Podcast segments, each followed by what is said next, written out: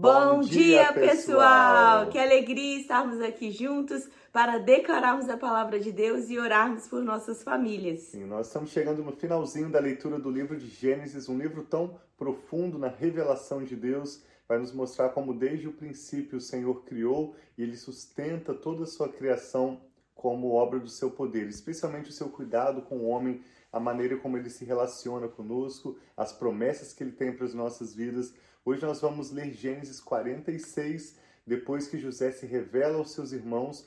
José do Egito manda que eles venham de volta ao Egito e tragam o seu pai Jacó. Então hoje nós vamos ver quando Jacó tem essa oportunidade de reencontrar o seu filho José. E nós temos certeza que o Espírito Santo vai falar aos nossos corações também queremos orar concordando com os seus motivos de oração. Sim, vamos orar então. Pai, muito obrigado pela tua presença, o teu amor em nossas vidas. Obrigado, Pai, por todos que têm se unido a nós em oração, tendo confiança, Pai, e fé que o Senhor é aquele que está do nosso lado. O Senhor ouve as nossas orações e o Senhor cuida de nós e a nossa família. Vem falando conosco, Pai. Nós queremos ouvir a tua voz. Nós queremos aprender mais de ti e nós abrimos o nosso coração para receber o novo do Senhor Amém. nessa Amém. manhã, Pai, nesse dia, em nome de Jesus. Amém. Vamos ler então hoje Gênesis 46, começa dizendo que Israel, que é Jacó, partiu com tudo o que lhe pertencia.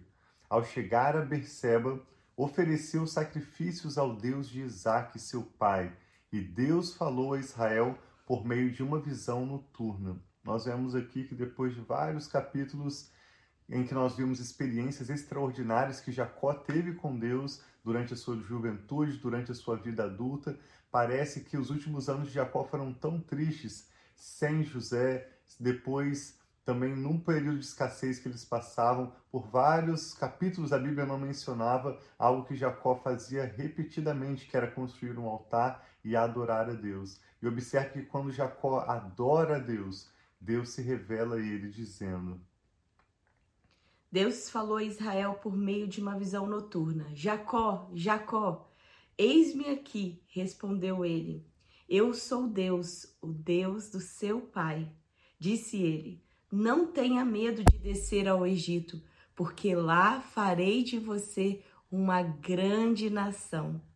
Eu mesmo desceria, descerei ao Egito com você e certamente o trarei de volta. E a mão de José fechará os seus olhos. Então, provavelmente, talvez, mesmo que a Bíblia não relata, Jacó tinha alguns temores nessa ida ao Egito, mas Deus aqui dá essa palavra que Deus estaria com ele e da mesma forma que ele estaria indo ao Egito, ele voltaria. Essa foi a promessa de Deus, dando uma palavra de paz e uma palavra de presença que Deus estaria com ele. Então essa foi a visão que Jacó teve ao caminho indo para o Egito. Sim, fica claro que Jacó morreria no Egito, mas os seus descendentes voltariam para a terra de Canaã, conforme a promessa de Deus a Abraão, Isaque reafirmada para Jacó. Observe que Deus fala a Jacó novamente uma visão. Nós vemos o mesmo com Abraão em Gênesis 15, a maneira como Deus fala conosco. É lógico que Deus pode falar de variadas maneiras, mas a Bíblia relata desde o princípio, muitas vezes, que Deus fala conosco através de visões, ou seja, sonhos enquanto nós estamos dormindo, impressões no nosso espírito que nós percebemos, não podemos confundir, achar que a nossa própria percepção, mas sim revelações de Deus. E quanto mais nós conhecemos as Escrituras Sagradas, melhor nós podemos discernir que Deus está falando conosco, melhor nós podemos interpretar quando nós temos um sonho espiritual. Então esteja atento, esteja atenta à maneira como o Espírito Santo tem se revelado de forma pessoal a você. Verso 5 diz que Jacó então partiu de Berseba, os filhos de Israel levaram seu pai Jacó seus filhos e as suas mulheres nas carruagens que o Faraó tinha enviado. Também levaram os seus rebanhos e os bens que tinham adquirido em Canaã. Assim, Jacó foi para o Egito com toda a sua descendência. Levou consigo para o Egito seus filhos, seus netos, suas filhas, suas netas, isto é, todos os seus descendentes. E aí vai nomear a partir do verso 8 todos os filhos, netos, de Jacó, somente os homens foram cerca de 70 pessoas. Nós vamos avançar para o verso 26, Gênesis 46, 26.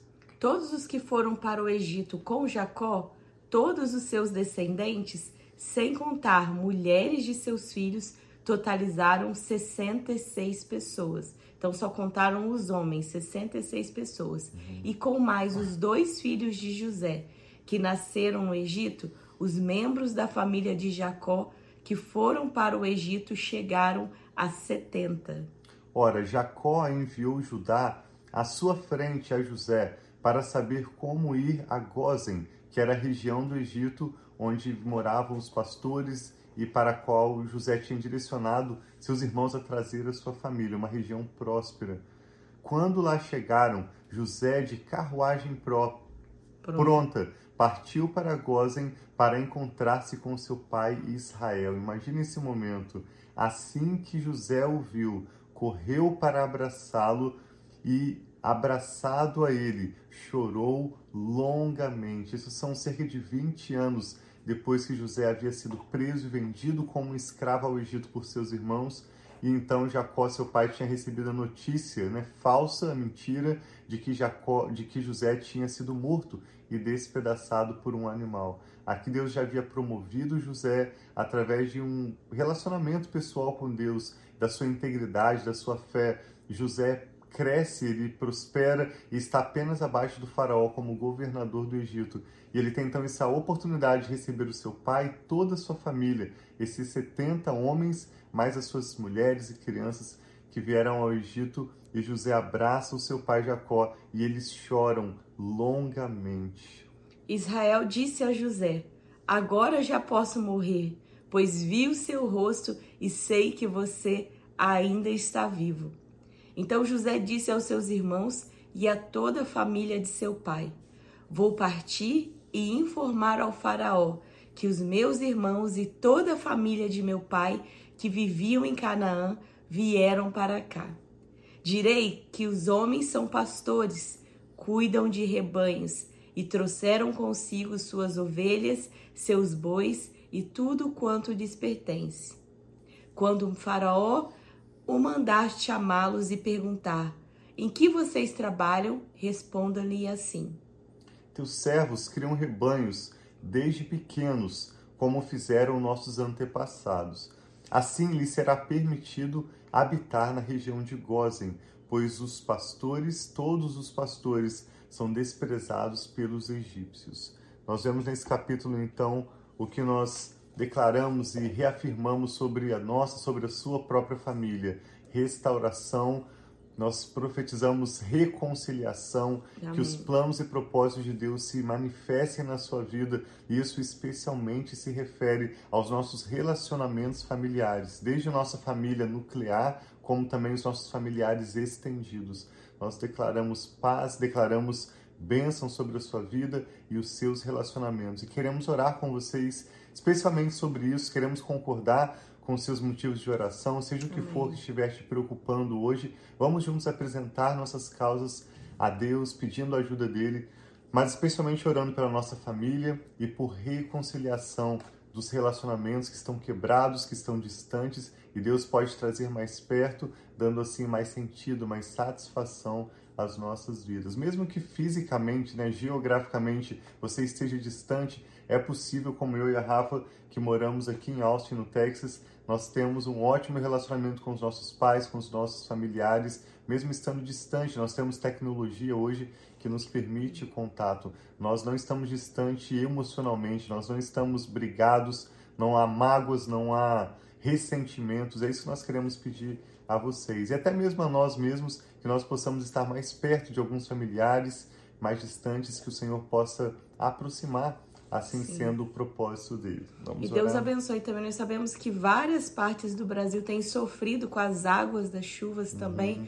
Que Deus abençoe as famílias, restitua aqueles que Amém. perderam bens e que estão talvez agora no momento difícil. Então nós vamos estar orando também que nós possamos estar lembrando de cada uma dessas pessoas. Se você é uma dessas pessoas, receba, né, do nosso lamento mesmo, porque tem coisas que são inesperadas, mas saiba que Deus é com você e que Deus possa prover tudo aquilo que você precisa nesse momento, seja físico, material ou até mesmo emocional e espiritual. Sim, vamos orar juntos. Pai, nós te damos graças Amém, porque o Senhor é bom, tudo que o Senhor faz é bom. Nós adoramos o teu nome, na Sim, beleza da tua santidade, te louvamos e te bendizemos.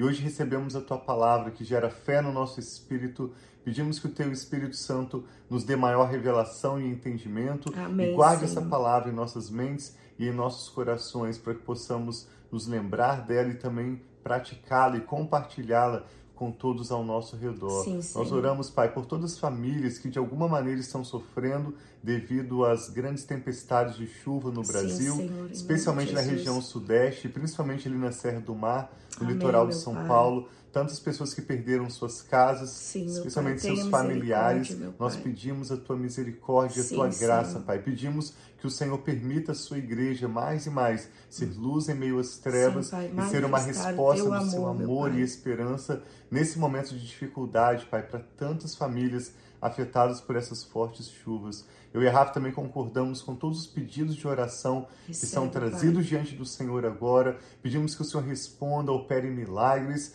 e baseado no que meditamos hoje, Pai, nesse reencontro de José com seu pai Jacó e toda a sua família, nós pedimos que o Senhor traga aos nossos lares, às nossas famílias, restauração. Sim, pai, o que somente Senhor. o Senhor pode fazer.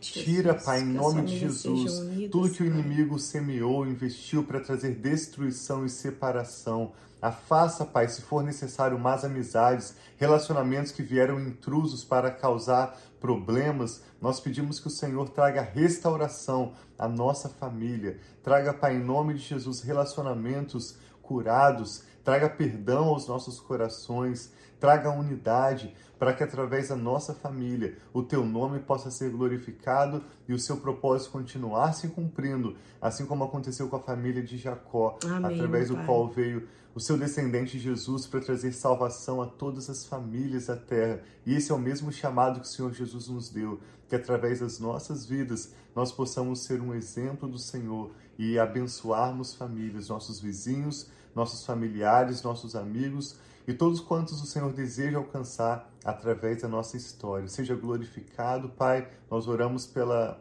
pelo restante desse dia, Sim, que o Senhor nos dê a graça, cada um de nós, o nosso pão de cada dia, para vivermos os teus propósitos para a tua glória, hoje e sempre. Em nome de Jesus, nós oramos e te damos graças. Amém. Amém. Pai, recebe nossos pedidos em nome de Jesus. Amém. Dia, então, muito abençoado, né? Deus os abençoe muito. Quinta-feira, vamos seguir firmes. Que o Senhor nos ajude a percebermos a agenda e as prioridades dele para nós. E certamente isso tem muito a ver em relação aos nossos relacionamentos. Que o Espírito Santo possa dar maior entendimento e revelação ao seu coração. E a partir de amanhã, iníciozinho da semana que vem, nós queremos convidar para concluir conosco essa leitura de Gênesis. Te agradecemos por compartilhar também com outros que possam orar conosco e receberem essa ministração. Nós amamos muito vocês. Um abração.